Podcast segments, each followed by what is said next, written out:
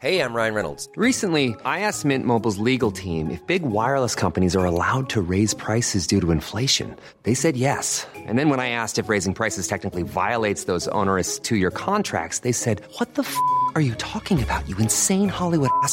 F- So to recap, we're cutting the price of Mint Unlimited from $30 a month to just $15 a month. Give it a try at mintmobile.com slash switch. $45 upfront for three months plus taxes and fees. Promo rate for new customers for limited time. Unlimited more than 40 gigabytes per month. Slows. Full terms at mintmobile.com. Eu sou Mário Persona e essas são as respostas que eu dei aos que me perguntaram sobre a Bíblia. Você escreveu perguntando por que Deus aceitava a poligamia. Deus nunca criou a poligamia, isso foi invenção dos descendentes de Caim, começando por Lameque, em Gênesis 4,19. Tomou Lameque para si duas mulheres, o nome de uma era Ada e o nome da outra Zilá. O que vemos é Deus pacientemente suportando a poligamia entre os reis de Israel, tendo em vista cumprir os seus desígnios, assim como antes de Jesus, o repúdio do cônjuge ou divórcio foi suportado por Deus, porém, como o Senhor Jesus explicou, por causa da dureza do, do coração dos homens e não por ser algo aceitável aos olhos de Deus. Você encontra a poligamia entre os reis de Israel numa época quando o povo andava em desobediência. Em nenhuma situação a poligamia foi motivo de bênção, mas sempre de problemas para eles, inclusive para os reis de Israel. Experimente ler o Antigo Testamento com a, com a seguinte pergunta na cabeça: quem ali foi feliz pelo fato de ter tido mais de uma esposa? Você não vai encontrar. Certamente Todos tiveram problemas por causa de ter mais de uma esposa. Certamente a poligamia era, era, e continua sendo um pecado, porém Deus, na sua soberania, podia, ao mesmo tempo, disciplinar essas pessoas que praticavam a poligamia e tirar uma bênção disso também, em termos de figuras na sua palavra para apontar para, os seus planos futuros. Se você verificar a genealogia de Jesus, verá que ali há uma prostituta, Raabe, uma mulher que praticou incesto, Tamar, um rei adúltero e homicida, Davi. E, evidentemente, Batseba, que foi a mulher com quem ele adulterou. Você percebe como a graça de Deus brilhou com maior fulgor, mesmo onde abundava o pecado? Quando nós lemos o Antigo Testamento, devemos entender que, apesar das falhas humanas, Deus tem algo a nos mostrar que está muito além das falhas humanas. Mas a ordem de Deus para o matrimônio já estava claramente definida nas palavras de Jesus, que disse em Mateus 19, de 4 a 6: Não tendes lido que, primeiro, no princípio o Criador os fez, segundo, macho e fêmea, terceiro, e disse: Portanto, deixará o homem pai e mãe, e quinto, e se unirá a sua mulher, e sexto, serão dois numa só carne? Assim, sétima coisa, não são mais dois, mas uma só carne. Portanto, oitava coisa, o que Deus ajuntou não separe o homem. Nós estamos tão acostumados a ler essa passagem pensando no contexto do divórcio, que nós nos esquecemos de que ele está reafirmando a ordem de um matrimônio segundo o projeto original, no princípio. Projeto original de Deus no princípio, por isso que ele fala no princípio. Se nós fôssemos chamar esses versículos de um passo a passo do casamento, nós teríamos, primeiro, este é o projeto original de Deus, no princípio. Segundo, um casamento é feito de um homem e de uma mulher. O Criador os fez macho e fêmea. Terceiro, o mesmo Criador estabeleceu como devia ser essa união, porque ali fala, e Deus disse.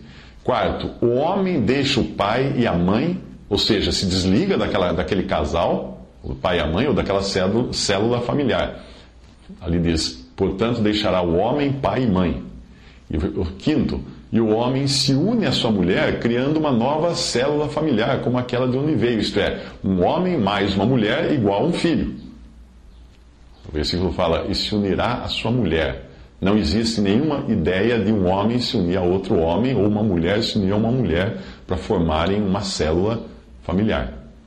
Sexto, a união chega ao extremo quando atinge o físico e os dois corpos se transformam em um e serão dois numa só carne.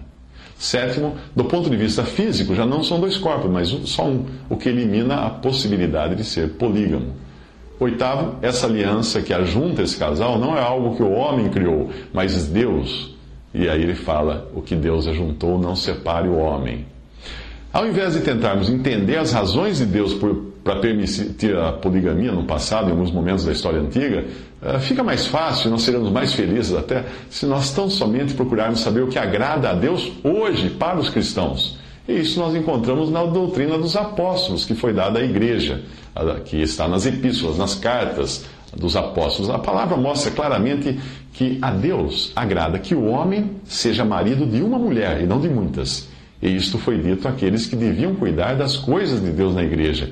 1 Timóteo 3, versículo 2 diz: Convém, pois, que o bispo seja irrepreensível, marido de uma mulher, singular, vigilante, sóbrio, honesto, hospitaleiro, apto para ensinar. Em 1 Timóteo 3,12 diz: Os diáconos sejam maridos de uma só mulher, singular e governem bem a seus filhos e suas próprias casas. Em Tito 1,6 diz: Aquele que foi irrepreensível, marido de uma mulher, singular novamente, que tenha filhos fiéis, que não possam ser acusados de dissolução, nem são desobedientes. Em Efésios 5, 23 e 24 fala que o marido é a cabeça da mulher, da mulher, singular, de uma mulher. Como também Cristo é a cabeça da igreja, singular, porque não existe mais de um corpo de Cristo, sendo ele próprio o salvador do corpo. De sorte que, assim como a igreja está sujeita a Cristo, assim também as mulheres, as mulheres sejam em tudo, tudo sujeitas a seus maridos. E Efésios 5,28 diz: Assim devem os maridos amar suas próprias mulheres como seus próprios corpos. Quem ama a sua mulher, singular, ama-se a si mesmo. E Efésios 5, 31 a 33, por isso deixará o homem seu pai e sua mãe se unirá à sua mulher, singular e serão dois numa carne. Grande é esse mistério, digo, porém, a respeito de Cristo e da igreja. Assim também, uh, vós, cada um em particular, ame a sua própria mulher, singular, como a si mesmo, e a mulher, singular, reverencie o seu marido.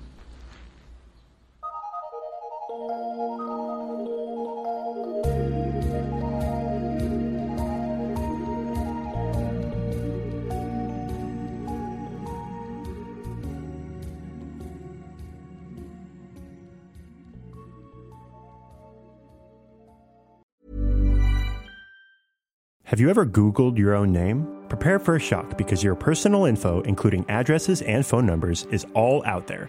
It's all harvested by data brokers and sold legally.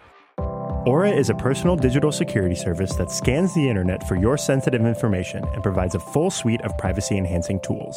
For a limited time, Aura is offering listeners a 14-day free trial at aura.com/safety. That's a u r a dot com slash safety to learn more and activate the 14-day trial period.